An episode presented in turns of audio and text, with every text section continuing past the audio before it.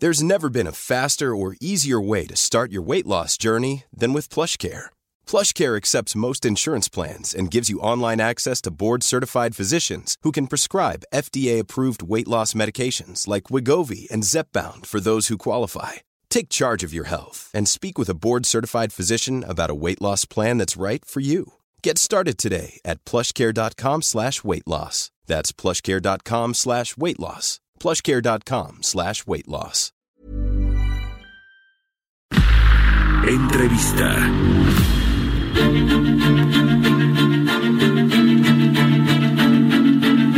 Bueno, y en temas internacionales también y que tienen que ver pues eh, con el comercio y con acuerdos comerciales, pues este eh, viernes eh, a la medianoche, después de 47 años, la, el Reino Unido dejó finalmente la Unión Europea, este famoso Brexit se concluyó la semana pasada, finales de la semana pasada.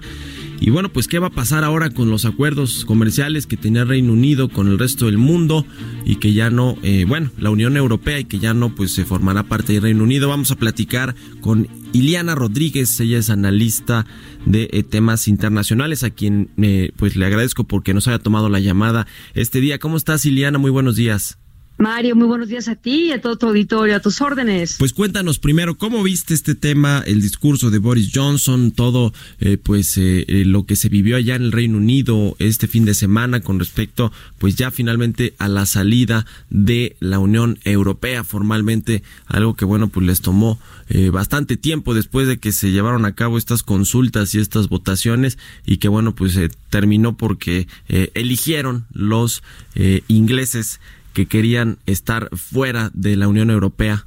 Eh, pues fíjate que mm, el, el discurso que Boris Johnson emitió el mismo día en que por fin logran un acuerdo de salida, sin duda es conciliador con aquellos que votaron por la salida y por los indecisos, porque recordemos que al final incluso estuvo en tela de juicio la posibilidad de un nuevo referéndum, el referéndum enarbolado justamente por Jeremy Corbyn, el laboralista que pretendía que esto podía tener marcha atrás, pero pues todo indicó que no, eh, los laboralistas fallaron, eh, desde, eh, vamos, no he visto una reacción así en votaciones para separarse de Europa.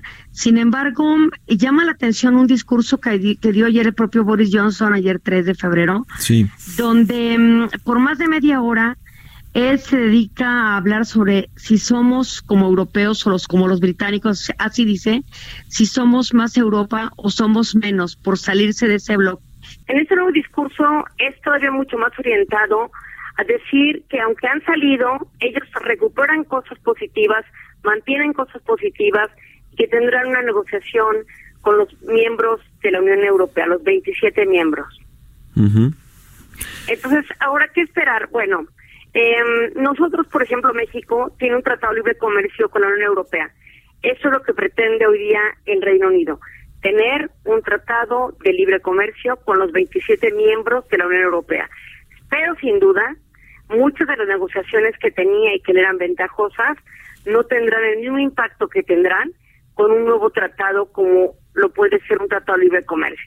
¿Y por qué? Porque el grado de articulación que tiene o tenía, todavía tiene hasta, aquí, hasta el 2021 cuando se separa el Reino Unido con las demás partes de la Unión Europea, es mucho, muy importante. Recordemos que hay una concepción de lo que es el derecho comunitario que permite articular la Unión Europea a través de agencias comunitarias donde los estados ceden o legan parte de la soberanía para determinados temas. Por ejemplo, el tema de salud, el tema laboral, el tema de las comunicaciones, eh, los temas que tengan que ver con el, el derecho, los derechos humanos y una serie de temas, el tema de seguridad, etcétera, energía, que es mucho, muy importante en esta articulación y que salirse de repente, por supuesto, tendrá un costo importante para el Reino Unido. No va a ser un proceso fácil y si no logra una negociación importante, como lo puede ser un acuerdo de libre comercio, tendrá que negociar multilateralmente con cada uno de los 27 miembros que hoy están en la Unión Europea. Y ese tema le va a costar. ¿Por qué? Porque sin duda no van a ser los mismos formatos de negociación que se adquirieron desde el primer antecedente histórico que tiene el Reino Unido con la Unión Europea y que fue la Comunidad del Acero y el Carbón en los años 50, puesto en vigor en 1952.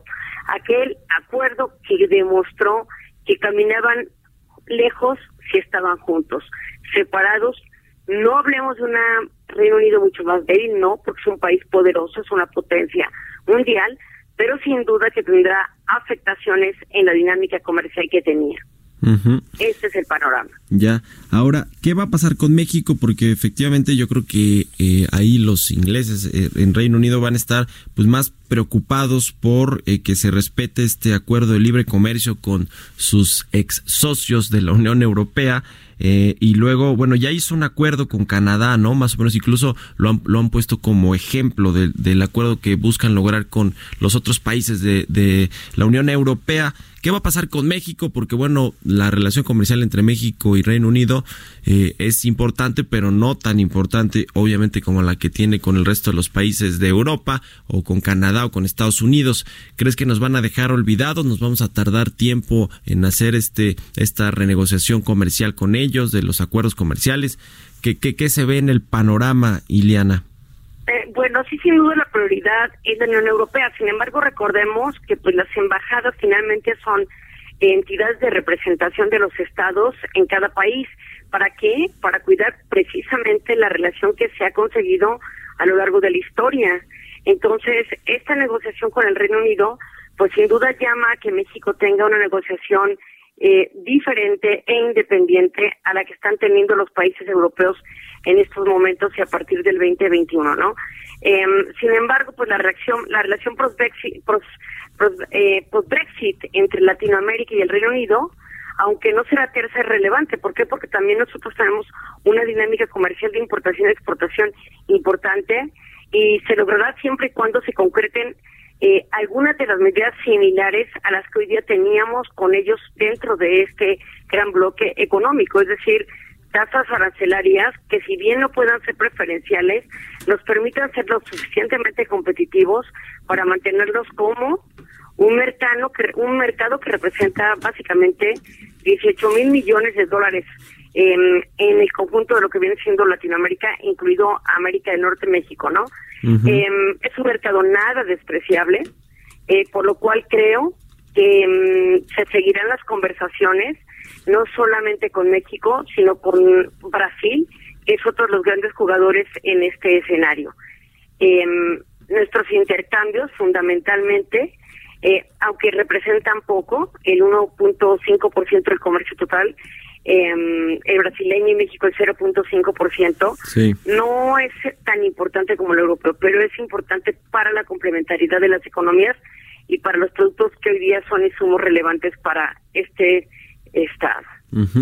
Bueno, pues a ver cómo se va poniendo el discurso de Boris Johnson, porque la, la prensa eh, de allá, del Reino Unido, pues eh, la prensa inglesa dicen que va a endurecer el tono, aun cuando fue conciliador en este en esta salida formal ya de Reino Unido de la Unión Europea. Vamos a estar eh, revisando el tema y ojalá que lo podamos seguir platicando aquí, si nos permites. Ileana Rodríguez, analista de temas internacionales. Gracias por habernos tomado la llamada. De nada, y pues tienen 11 meses para negociar. Vamos a ver cuál es el tono que ocupan y lo mejor para la Unión Europea y por supuesto para el Reino Unido. Una transición nada tersa que apunta a ser. Gracias, Ileana, muy buenos días. Hasta pronto, adiós.